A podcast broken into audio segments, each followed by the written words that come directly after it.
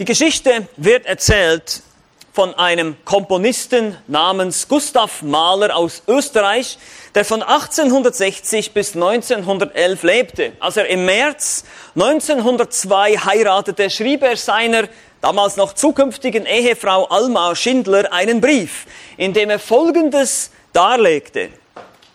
Er stellte sie vor die Wahl, ihre eigenen Kompositionen einzustellen oder von der Heirat Abstand zu nehmen. Eine Ehe mit einer konkurrierenden Kollegin konnte er sich nicht vorstellen. Sie sollte nur eine Aufgabe haben, sich um die Bedürfnisse ihres Ehemannes zu kümmern. Das ging so weit, dass Mahler ihr befahl, Zitat, von nun an wird in diesem Haus nur noch eine Art von Musik gespielt. Meine. Gustav hatte offenbar ein großes Problem mit der Begabung seiner damals noch zukünftigen Frau. Er war neidisch. Neid und Eifersucht ist eine uralte Sünde. So alt wie die Menschheit selbst. Seit der Mensch im Garten Eden gesündigt hat und sein Herz verdorben ist, ist er neidisch. Neid kommt von der Begierde, besser sein zu wollen als andere oder dem anderen etwas zu missgönnen, was er hat. Man kann neidisch sein auf ganz unterschiedliche Dinge, auf Mittel oder Besitz oder Begabung oder Fähigkeiten oder Beliebtheit und vieles, vieles mehr. So wie Gustav. Sie darf einfach nicht so viel Erfolg haben mit ihren Kompositionen wie ich mit meinen. Und dann beginnt man vielleicht schlecht zu reden über die Person, zu reden hinter ihrem Rücken, sie in ein schlechtes Licht zu rücken. Oder man nutzt sogar seine eigene Macht und Position auf, aus, da kommt jemand, der ist besser als ich, ich halte den lieber mal ein bisschen niedrig in einer anderen Abteilung, wo er nie die Möglichkeit hat, die Karriereleiter zu besteigen, weil ich neidisch bin auf seinen Erfolg und auf seine Fähigkeiten, die offenbar besser sind als die meinen. Nun, einige von uns denken jetzt vielleicht, ach, ich habe nicht so, also mit Neid habe ich jetzt nicht so ein Problem. Ich beneide niemanden zum Beispiel wegen seinem Besitz. Ich bin eigentlich zufrieden mit dem, was ich habe. Nun, das mag so sein, aber wie schon gesagt, es gibt ganz unterschiedliche Bereiche, in denen wir neidisch werden können. Und deshalb lasst uns hier jetzt nicht einfach abschalten und denken, naja, das betrifft mich nicht. Ich hoffe, dass ich euch zeigen kann, dass es letztlich uns alle betrifft. Oft ist es in dem Bereich, in dem auch du vielleicht begabt oder beschenkt bist, wo du andere beneidest. So wie Gustav. Gustav war nicht neidisch auf seine Frau, weil sie vielleicht gut kochen konnte oder sonst irgendwas, sondern er war neidisch, weil sie ihm genau in dem Bereich Konkurrenz machte, in dem er selber begabt war. Genauso ist es bei uns. Vielleicht beneidest du niemanden wegen seines Besitzes. Aber vielleicht beneidest du jemanden darum, dass er einen Ehepartner hat oder Kinder hat, weil du keine, weil ihr keine kriegen könnt. Oder du beneidest ihn wegen seinem Dienst in der Gemeinde, den er vielleicht besser verrichtet als du. Ja, es gibt auch in den frommen Kreisen Neid. Letztlich werden wir sehen, und wenn du ehrlich bist, wenn wir alle ehrlich sind mit uns selbst, dass wir alle Probleme haben in dem einen oder anderen Bereich unseres Lebens und mit Neid kämpfen. Daher brauchen wir alle die Ermahnung des Paulus im 1. Korinther 13, der sagt, Liebe neidet nicht. Er ruft uns auf einen vortrefflicheren Weg. Wir können uns erinnern, er ruft die Korinther auf einen vortrefflicheren Weg im Umgang mit den Geistesgaben. Wir können uns erinnern, er schreibt an eine streitende, zankende, lieblose Gemeinde. Man verachtete die Armen in dieser Gemeinde, man spaltete sich, man feierte die Unmoralischen, man hatte ähm, Verhandlungen vor Gericht, also Streitereien bis vor weltliche Gerichtsbarkeiten. Man hatte Parteiungen man blähte sich auf, auch wegen seiner eigenen Begabung. Darauf geht Paulus in den Kapiteln 12 bis 14 ein. Eine längere, ausführliche Belehrung über den richtigen Umgang mit Geistesgaben. Und bei aller Begabung und Erkenntnis und Wundertaten, die die Korinther ja offenbar hatten, fehlte ihnen eine wichtige Komponente, um diesen Dienst mit diesen Geistesgaben wirklich wirksam werden zu lassen. Ihr könnt euch erinnern, alle diese Gaben sind Nullen, Nullen, Nullen, Nullen, Nullen. Es ist alles nichts wert. Egal wie viele Nullen du hintereinander reißt, es ist immer nichts wert. Und dann machst du eine Eins davor und plötzlich ist der Wert enorm. Und diese Eins, das ist die Liebe. Das sagt Paulus hier. Und deshalb ruft er sie und sagt, nachdem er im Kapitel 12 darüber gesprochen hat, dass wir einander nicht verachten sollen, dass der eine nicht denken soll, er braucht den anderen nicht. Oder der eine denkt, er ist nutzlos, weil er nicht ist wie der andere, eben der Kopf und die Hand und der Fuß und das Auge denken, ich bin keine Hand, deshalb bin ich nichts nützlich und so weiter. Wir brauchen alle einander. Legt er diesen, diesen vortrefflicheren Weg vor und sagt, du kannst noch so begabt sein. Es bringt dir alles nichts wenn du nicht die Liebe hast. Das steht in den ersten drei Versen im Kapitel 13. Und so haben wir angefangen, eine Serie von 15 Verben zu betrachten, bei denen Paulus die Perfektionen, die Vollkommenheiten der Liebe betrachtet. Eben diesen vortrefflicheren Weg. Und vor allem geht es hier im Kontext um den Dienst, in der Gemeinde und den Dienst an anderen Menschen. Aber das können wir natürlich alles ausweiten auf unser ganzes Leben, weil unser ganzes Leben soll ja schließlich ein Dienst sein, nicht wahr? Wir haben uns angeschaut, die Liebe ist langmütig, geduldig, sie ist bereit, lange zu leiden, lange zu ertragen. Dann das positive Gegenstück, sie ist gütig, sie ist freundlich zu allen Menschen, sie ist wohlgesinnt gegenüber allen Menschen. Und nun kommen wir zur ersten von insgesamt acht negativen Ausdrücken. Also die Liebe ist nicht, was sie nicht ist. Wir haben jetzt geschaut, also langmütig ist sie, gütig ist sie. Und jetzt kommen ein paar Ausdrücke, die beschreiben, wie die Liebe nicht ist. Und die wollen wir uns heute anschauen. Den ersten davon zumindest finden wir ebenfalls in 1. Korinther 13 und Vers 4. Hier heißt es, die Liebe ist langmütig und gütig. Die Liebe beneidet nicht. Wir haben schon festgestellt, wir können diesen Predigtext anstatt Liebe auch das Wort Christus einsetzen. Christus ist langmütig und gütig. Christus neidet nicht. Oder wir können auch, und das ist das Herausfordernde, deinen Namen einsetzen.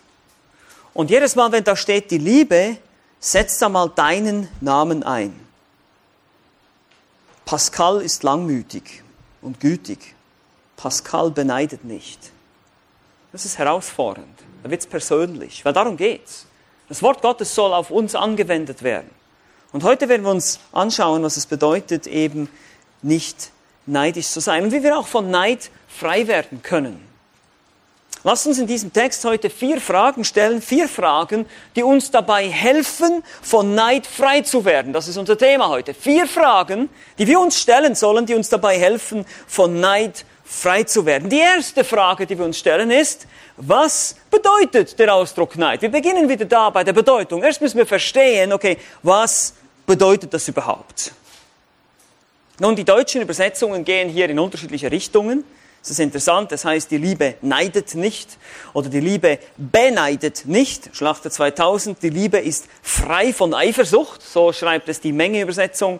Und die Luther sagt sogar, die Liebe eifert nicht. Das ist ein interessantes Wort hier. Eifer, Zeloo, kann positiv oder negativ sein in seinen Eigenschaften, wie es verwendet wird. Gott selbst ist zum Beispiel auch eifersüchtig. Also es ist nicht jede Form von Eifersucht grundsätzlich falsch. Gott hat eine heilige Eifersucht oder auch die Eifersucht eines Ehemannes, die nicht unbedingt äh, negativ ist. Zelotes wird in der griechischen Septuaginta auch dafür verwendet, eben die Eifersucht eines Ehemannes zu beschreiben. Oder einfach positives Eifern, ein starkes Verlangen haben, das kann auch etwas für etwas Gutes sein wir sollen nach den besseren Gaben eifern, sagt Paulus den Korinthern. Das ist nicht negativ gemeint, sondern positiv. Sie sollen eifrig sein, wirklich die Geistesgaben wirken zu lassen in ihrer Gemeinde. Das war nicht ihr Problem. Ihr Problem war, dass sie dann das missbraucht haben zu persönlichen und eigensüchtigen Zwecken. Aber die Geistesgaben sollten wirken können. Sie sollten sie nicht unterdrücken. Und deshalb finden wir auch im Korintherbrief es als positiv und negativ. Aber hier in diesem Zusammenhang ist es definitiv negativ zu verstehen. Vor allem, wenn wir den Rest von Vers 4 lesen, und das wird ja auch verneint, das heißt, die Liebe neidet nicht, die Liebe prahlt nicht, die Liebe bläht sich nicht auf. Also hier haben wir so drei Ausdrücke, die irgendwie auch mit Stolz zu tun haben, mit etwas wirklich sehr Negativem. Und deshalb gehen wir davon aus, dass das hier negativ zu verstehen ist. Ein Lexikon beschreibt die Bedeutung wie folgt. Hier in diesem Kontext. Es ist eine intensive negatives oder ein intensives negatives Gefühl über den Erfolg oder die Errungenschaften eines anderen. Also es ist ein abwertendes negatives Gefühl über den Erfolg oder die Errungenschaften eines anderen. Das ist eine gute Definition. Und das tut die Liebe nicht. Sie ist nicht neidisch, wenn andere erfolgreich sind. Sie ist nicht neidisch, wenn andere mehr haben als ich, mehr können als ich, besser sind als ich. Und das ist eine sehr ernst zu nehmende Sünde. In Sprüche 27, Vers 4 wird sie als schlimmer bewertet als Zorn und Ärger. Grausam ist der Zorn und überwallend der Grimm. Aber wer kann vor der Eifersucht bestehen? Sprüche 27, Vers 4. Nun, es gibt grundsätzlich zwei Formen von Neid. Ich habe das schon angesprochen, möchte es noch ein bisschen deutlicher machen. Zwei Arten, wie wir neidisch sein können. Wir sind immer noch im Punkt 1 hier. Es geht immer noch um die Bedeutung, okay? Also 1a sozusagen ist die Möglichkeit, ich will, was der andere hat. Die eine Form von Neid. Der andere hat bessere Gaben, das schönere Auto oder wird mehr gelobt. Das ist unfair. Ich will auch so sein wie der andere oder die andere. Sie oder er ist immer so cool, so beliebt, so geistlich. Sie hat einen schöneren Körper als ich.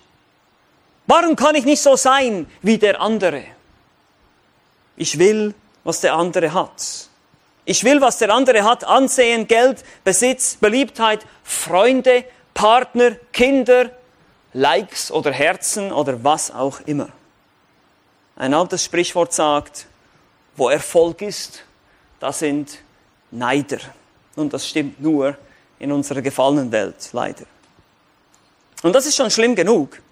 Aber oft kommt der Neid und die Eifersucht noch in einer anderen, viel niederträchtigeren Form. Das ist die zweite Form. Die erste ist, ich will, was der andere hat. Und die zweite Form ist jetzt, ich will nicht, dass der andere das hat. Ich will nicht, dass der andere das hat, was immer es ist. Missgunst, die dazu führt, dem anderen etwas nicht zu gönnen, bis hin zu Schadenfreude. Wenn jemand, der vielleicht auf der Bühne steht, einen Fehler macht oder irgendwas, ich habe schon immer gewusst, dieser Typ, der kann das nicht. Schadenfreude. Und das kann so weit gehen, dem anderen sogar schaden zu wollen. Wenn ich es nicht haben kann, so soll es der andere auch nicht haben. Wenn ich nicht auf der Bühne als Musiker spielen darf, dann werde ich mal zum Musikleiter gehen und ihm erzählen, was der Typ eigentlich für ein ungeistlicher Typ ist und dass der auch von der Bühne runterkommt, runterkommt, weil ich will nicht, dass der da oben steht und spielt. Wenn ich die Wohnung nicht bezahlen kann, die ich gerade gefunden habe, dann werde ich meinem Freund auch den Tipp nicht geben, weil ich will nicht, dass der plötzlich noch in dieser Wohnung lebt, weil ich möchte sie ja haben. Und so kannst du verschiedene Bereiche deines Lebens abchecken. Du musst Folgendes verstehen es wird immer, es wird immer jemanden geben, der besser ist als du. Immer. Wird es immer geben. Auch wenn es am Ende Gott selbst ist. Er steht über dir. Aber es wird immer jemanden geben, der besser ist als du. Und die erste Reaktion unseres Fleisches wird sein, ich will das auch. Ich wünsche der Person, dass sie einen Fehler macht. Wir müssen gegen diese innere Neigung ankämpfen. Und der Herr hat uns in seinem Wort auch viele Prinzipien gegeben, das tun zu können. Wie schon gesagt, viele Fragen oder vier Fragen, es gibt schon viele Fragen, ja. Vier Fragen haben wir heute, die uns dabei helfen, von Neid frei zu werden. Die erste war, was bedeutet der Ausdruck? Was bedeutet es? Wir wissen es jetzt. Dieses intensive, negative Verlangen, dem anderen etwas zu missgönnen oder eben was zu haben, was er hat. Zweitens, wie zeigt uns die Bibel, was Neid ist? Schauen wir in die Schrift.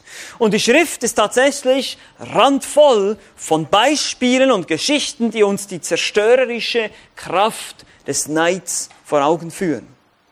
Ich kann das hier natürlich nur auszugsweise tun heute, klar, aber ich möchte es trotzdem tun. Es beginnt ganz am Anfang, im Garten Eden. Letztlich Satan selbst, der die Ursache ist, der den Menschen ihre, ihre Position nicht gönnt und sie zur Sünde verführt und sie fallen lässt. Und er benutzt dabei genau dieses Mittel, Neid. Er machte Eva neidisch auf die Weisheit Gottes. Ja, Gott hat euch etwas vorenthalten. Und so fängt sie an zu begehren, was Gott hat. Er spielte ihr vor, dass Gott ihnen etwas vorenthält, das ist Neid. Zu denken, Gott enthält mir etwas vor, was andere haben. Letztlich geht es auf die Ursünde zurück. Ich denke so, Gott hat mir das nicht gegeben, ich will das aber, setze mich über das hinweg, was Gott gesagt hat. Nachdem Adam und Eva in Sünde gefallen sind, dauert es nicht lange, begegnet uns der nächste Neider, Kain. Kain beneidete seinen Bruder Abel, dessen Opfer von Gott angenommen wurde und seins nicht. Und anstatt sich zu fragen, was verkehrt war, Buße zu tun, wird er neidisch und dieser Neid, der führt sogar zum ersten Mord. Also dieser Neid geht so weit, ich will nicht nur, dass er nicht haben kann, was er hat, sondern ich töte ihn, dass er weg ist. Ich wünsche mir, er ist gar nicht mehr da. Neid führt zum Mord. Deshalb bringt zum Beispiel Jakobus im Jakobusbrief Neid und Mord zusammen. Er sagt, ihr mordet und neidet in Jakobus 4, Vers 2. Das ist so wie ein Tandem. Neid ist oft ein Motiv für Mord. Auch wenn es nur Mord in deinem Herzen ist, in Gedanken. Ich wünschte mir, diese Person wäre nicht da. Weil sie etwas hat, was ich gerne haben möchte. Weil sie eine Rolle hat, die ich gerne habe. Weil sie viel mehr im Zentrum steht als ich. Und, und, und. Was immer es ist. Sarai war neidisch auf ihre Magd Hagar, weil Hagar nun schwanger war und Sarai immer noch unfruchtbar, obwohl es eigentlich ihre Idee war, dass Abraham zu Hagar eingehen sollte. Das ist unfair, Abraham. Nun hat sie ein Kind und ich nicht. Und sie lacht über mich. Könnt ihr nachlesen, 1. Mose 16. Josefs Brüder verkauften Josef aus Neid, weil der Vater ihn mehr liebte als die anderen. Korah, Datan und Abiram waren neidisch auf das Ansehen und die Position des Moses in 4. Mose 16, dass er so viel Respekt genoss und sie nicht. Und deshalb rebellierten sie gegen Mose in der Wüste und wurden schließlich buchstäblich vom Erdboden verschluckt. König Saul war eifersüchtig auf David. Worauf? Auf seine Erfolge. Er hatte mehr Erfolg als König Saul. Tausende und David schrieben sie Zehntausende zu. Saul will schließlich David an die Wand spießen. Hier sehen wir schon wieder Mord. Folgt aus Neid. 1 Samuel 18, 11. Wenn ich haben will, was ein anderer hat und mir dann wünsche, dass er es nicht hat, dann wünsche ich mir auch, dass er am besten nicht mehr existiert. Daher ist Neid Mord im Herzen. Nochmal, Neid ist letztlich Mord im Herzen. Wir kommen ins Neue Testament. Pharisäer waren neidisch auf Jesus wegen seiner Anerkennung, die er von den Menschen bekam, von dem Volk. Und sie wollten ihn töten. Sie haben ihn auch getötet. Der Neid des Hohepriesters und seiner Gefolgschaft gegen die Apostel in Apostelgeschichte 5. Der Neid der Juden gegen Paulus und Barnabas wegen der Volksmenge, die ihnen folgte. Apostelgeschichte 13. Als aber die Juden die Volksmengen sahen, wurden sie von Eifersucht erfüllt und widersprachen dem, was von Paulus geredet wurde. Und es fällt immer wieder auf, dass Gleiches, oft Gleiches, wegen Gleichem beneidet. Müsst ihr euch merken. Gleiches, oft Gleiches, wegen Gleichem beneidet. Wir werden gleich noch sehen, was damit gemeint ist. Es geht um denselben Status, denselben Bereich, vielleicht dasselbe Fachgebiet, dasselbe Sport, in dem der andere mehr Erfolg hat, stärker ist, besser ist, Familie mit mehr Kindern, oder du, du bist alleine, wünschst dir einen Ehepartner, jemand hat einen Partner, eine jüngere Person als du findet einen Ehepartner, du nicht.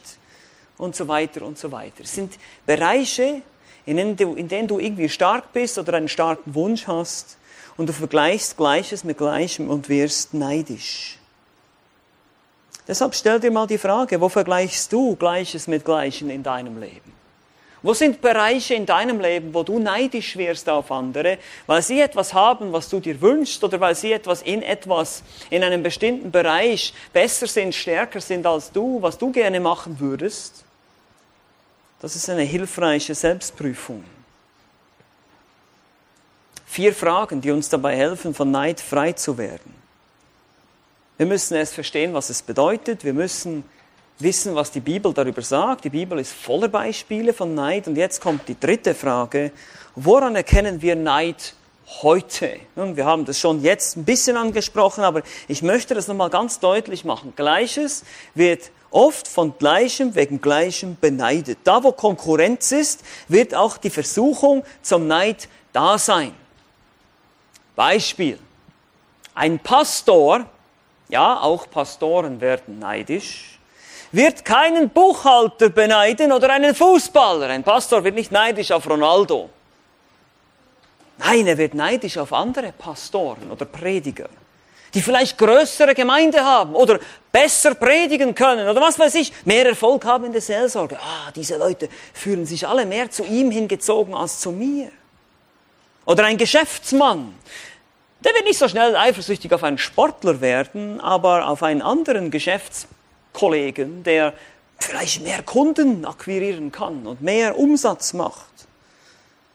Oder eine junge Mutter wird nicht gerade neidisch vielleicht auf irgendeine Sportlerin, aber vielleicht auf eine andere Mutter, deren Kinder gehorsamer sind als ihre eigenen. Die gehorchen besser, die, still, die sitzen alle immer so brav still im Gottesdienst. Warum können meine das nicht? Das ist unfair. Sie ist vielleicht neidisch auf die Freundin, deren Ehemann einfühlsamer ist oder romantischer ist als ihr eigener und so weiter und so weiter. Aber auch der Bereich kann variieren. Vielleicht wird eine Single-Person nicht unbedingt neidisch auf eine Mutter, weil sie Kinder hat, aber weil sie verheiratet ist oder sein darf. Vielleicht sind aber die Verheirateten auch neidisch auf die Singles, dass sie vielleicht denken, und wie gesagt, das ist ein Klischee hier, ich bediene hier jetzt ein paar Klischees, die Verheirateten und die Kinder haben große Familien, sind vielleicht auch neidisch auf die Singles, weil sie sagen, hey, die sind, die sind so flexibel, die sind so, die können machen, was sie wollen. Das ist ja auch nicht so. Die Alten sind neidisch auf die Jungen, weil sie gesund sind, die Jungen sind neidisch auf die Alten, weil sie schon so viel erreicht haben. So geht es immer weiter. Es ist wie so eine Spirale, es hört überhaupt nicht auf. So können wir, wie gesagt, wegen Status, wegen Ansehen, wegen Begabungen, wegen Material, wegen Besitz, wegen Geld, wegen Lebensstil und viel mehr eifersüchtig werden. Es gibt immer jemanden, der besser ist als ich. Denkt daran. Es gibt immer jemanden, der besser ist, der mehr hat. Ah, die fahren jedes Jahr zweimal im Urlaub. Kannst du das glauben? Ah, jetzt hat er schon wieder ein neues iPhone. Oh, wie der doch hier immer mit seinem BMW vorfährt. Das ist ja unglaublich. Der muss, muss sein Auto hier immer zur Schau stellen. Solche Gedanken, vielleicht verbalisieren wir sie oder denken sie nur. Das ist alles Neid. Und das Schlimmste ist, wir können einander sogar um geistliche Dinge beneiden. Warum wird er jetzt Diakon und ich nicht? Warum darf ich nicht auch mal auf die Bühne? Warum darf ich nicht auch mal lehren und predigen? Oder warum habe ich nicht die und die geistliche Gabe bekommen? Und so weiter. Das war ja bei den Korinthern auch das Problem. Letztlich ist die Wurzel von Neid, und jetzt gut aufpassen, die Wurzel von Neid ist ein Mangel an Genügsamkeit und Zufriedenheit in Christus. Nicht einfach nur Genügsamkeit, Zufriedenheit, sondern, wir haben es vorhin gesungen, allein deine Gnade genügt. Meine Frage, meine herausfordernde Frage an dich heute ist, ist das wirklich so? Genügt dir die Gnade?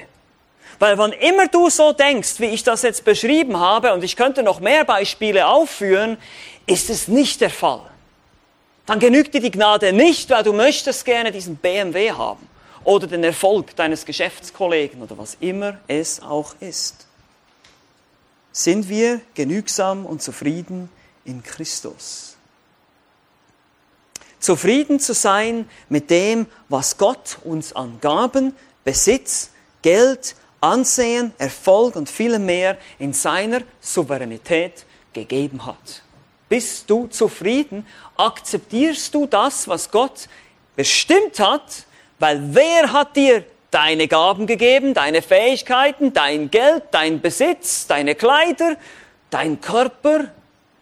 Es ist Gott. Und er hat es bestimmt, so soll der Joel aussehen. Oder die Julia oder der Tim.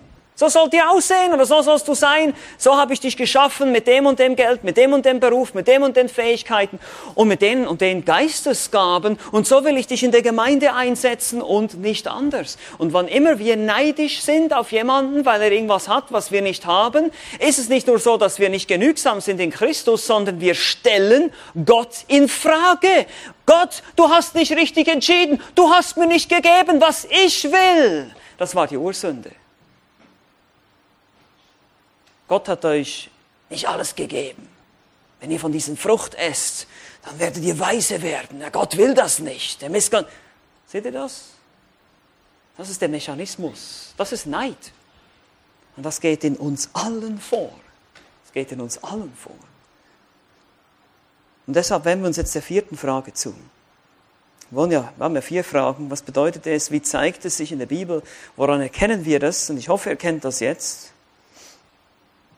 Und viertens, wie können wir von Neid befreit werden? Das ist natürlich die wichtigste Frage. Ja, wir wollen ja hoffentlich, ich hoffe, dass das für dich auch so ist, möchte, ich möchte als Christ, als jemand, der an Jesus Christus glaubt, und hier ist natürlich ganz wichtig, die Grundvoraussetzung ist, dass du ein Christ bist, dass du an Jesus glaubst, dass er für deine Sünden gestorben ist, dass er auferstanden ist am dritten Tag und Gott ist heilig und er ist gerecht und er wird jeden verurteilen, der nicht nach seinem Gesetz lebt, außer du erfährst Vergebung deiner Schuld durch Jesus Christus.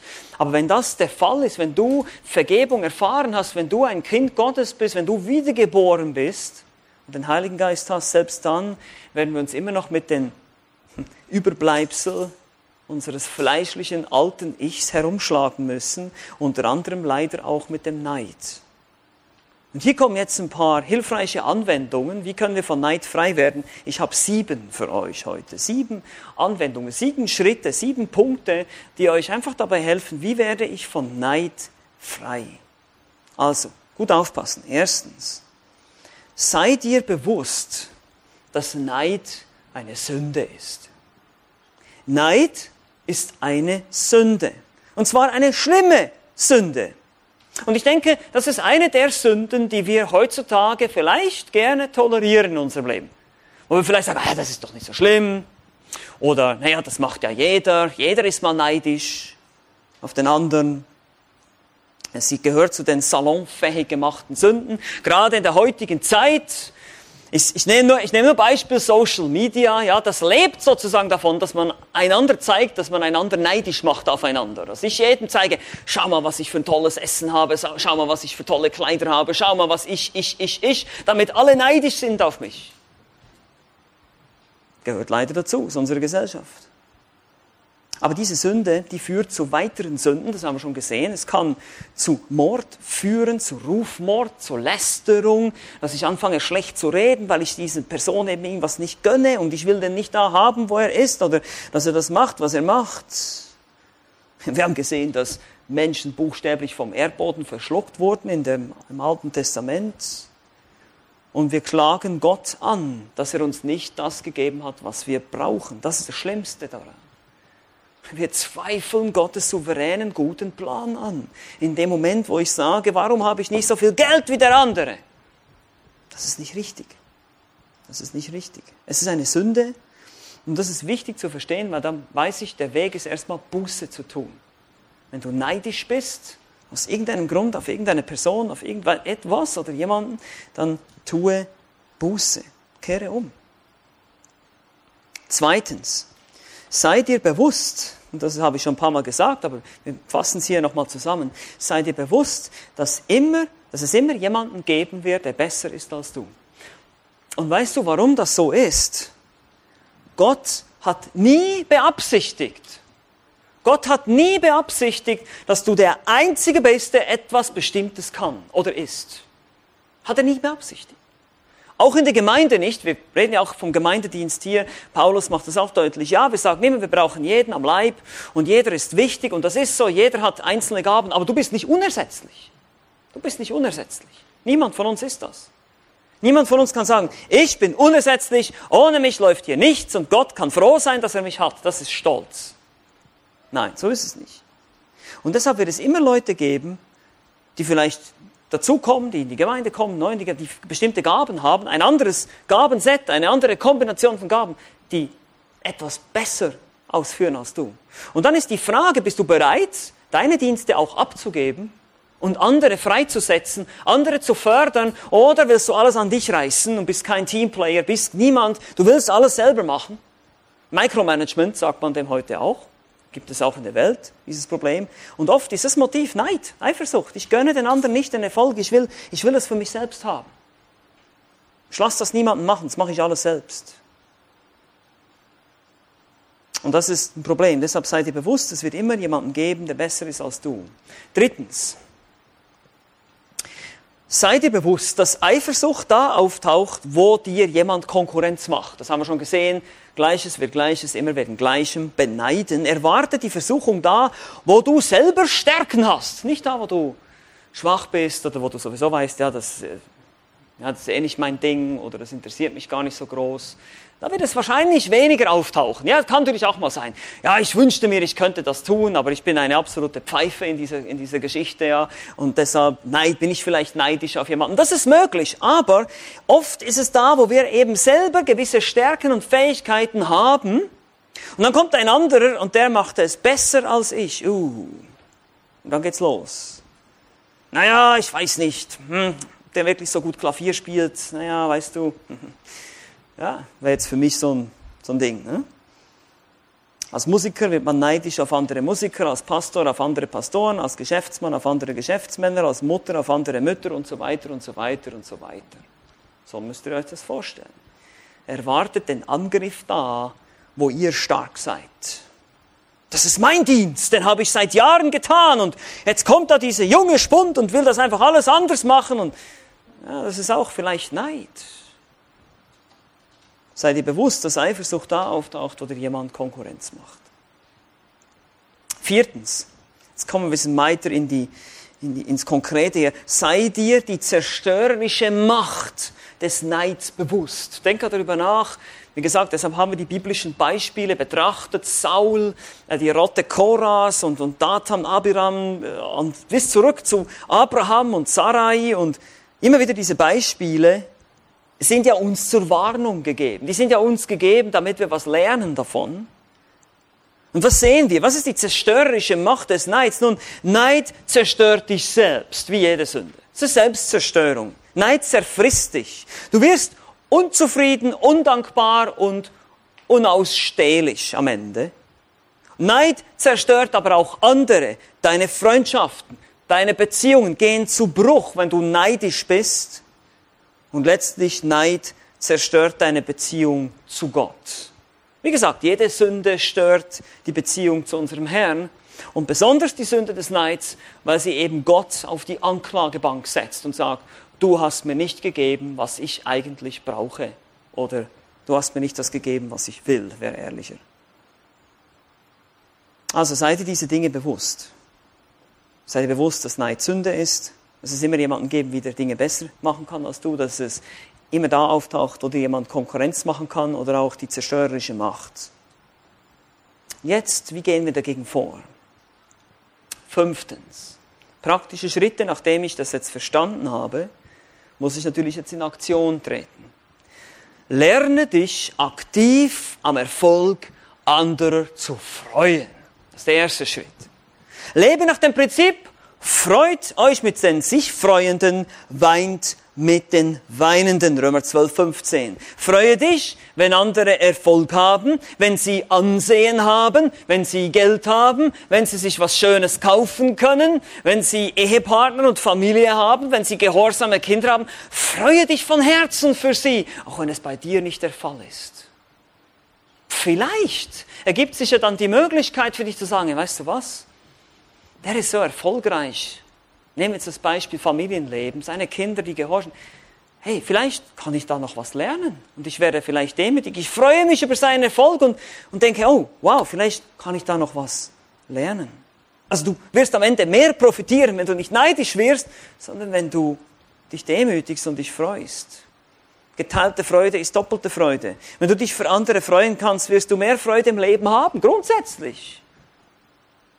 Fühle aber auch mit mit den Trauernden, eben mit den Weinenden, vielleicht mit den Leuten, die eben Misserfolge haben. Nicht schadenfreudig werden, das ist, Schadenfreude ist eben auch Eifersucht, in einer anderen Form, sondern mitfühlen.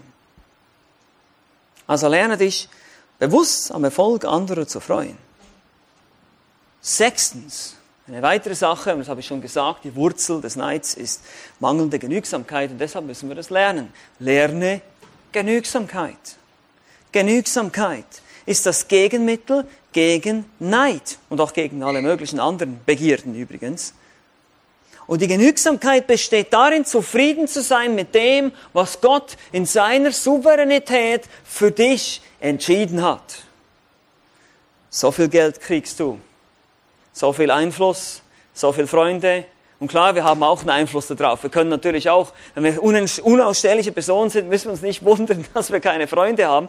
Das hat immer auch mit uns zu tun. Aber am Ende ist es doch so, dass Gott ja auch die Dinge ordnet und in seiner Souveränität Dinge bestimmt, auf die wir keinen Einfluss haben. Und wir dürfen es annehmen. Wie viel Erfolg, welche Partner, wie viele Kinder, überhaupt Kinder, all diese Fragen, welches Haus, wie viel Urlaub. Was auch immer, bin ich zufrieden weil mein Herr es so entschieden hat. Und bin ich zufrieden, weil Unzufriedenheit, unzufriedene Menschen denken immer, und das ist das Problem, unzufriedene Menschen denken immer nur darüber nach, was sie nicht haben und schauen nicht auf das, was sie haben. Und gerade hier in der westlichen Hemisphäre finde ich das sehr erstaunlich, weil wir sind ja eigentlich die reichsten Leute auf der ganzen Welt, wenn man so will. Ne?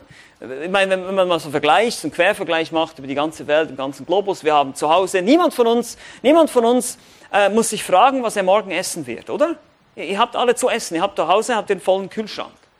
Ihr habt da alles Mögliche an, an Esswaren drin oder ihr könnt euch einfach irgendwas kaufen gehen oder ihr geht zum nächsten Döner und, und esst da was.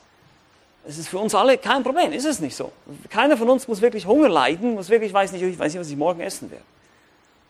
Und so gibt es aber Millionen von Menschen auf dieser Welt, die wissen das nicht, was sie morgen zu essen kriegen. Die haben keine Ahnung. Da ist nichts da. Und so können wir über verschiedene Bereiche sprechen hier in unserer westlichen Welt. Noch immer sind wir die reichsten Menschen auf der Welt. Materiell. Ich rede von materiellem Reichtum. Und daher ist es doch erstaunlich, dass sich trotzdem so viel Neid und Eifersucht findet in unserer Gesellschaft. Und das eben nichts mit den Umständen zu tun hat, sondern mit deiner Herzenseinstellung. Du kannst mit allem zufrieden sein. So sagt es Paulus in Philipper Kapitel 4. Er sagt, ich habe gelernt, mit allem zufrieden zu sein, mit wenig und mit viel. er hat auch zwischendurch mal Überfluss gehabt und dann hat er wieder wenig gehabt. Er ist im Gefängnis gesessen und hat gesagt, pff, eben allein Christus genügt. Warum? Warum ist das so? Nun, ein Christ findet seine Zufriedenheit darin, dass er Christus kennen darf.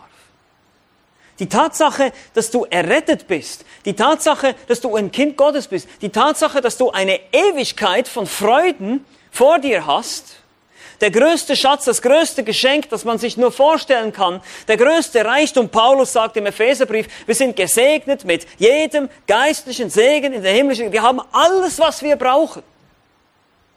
Geistlich gesehen. Und deshalb können wir zufrieden sein.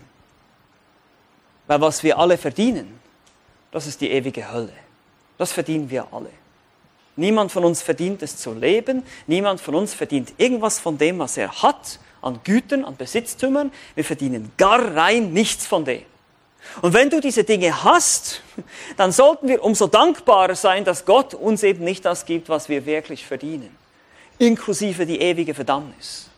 Sondern wir sollten ganz anders denken. Und ihr seht schon, wie das hilft, wenn wir so die Perspektive ändern und die Sachen mal von einer anderen Sichtweise betrachten und sagen, ich schaue das mal aus Gottes Perspektive an und überlege mir mal, was habe ich eigentlich verdient und was habe ich alles bekommen? Und dann sieht es schon ganz anders aus. Ich wurde mit Gnade überschüttet. Gott hat sich bereit erklärt zu sagen, ich werde dir alle deine Sünden vergeben, keine einzige werde ich dir mehr vorhalten. Und dann gebe ich dir auch noch ein Leben, Gesundheit, Geld, um Essen zu kaufen, all diese normalen Dinge des Lebens, über die wir leider oft meckern, wenn uns das Essen nicht schmeckt oder was weiß ich. Da sage ich, Leute, wir müssen uns echt hinterfragen.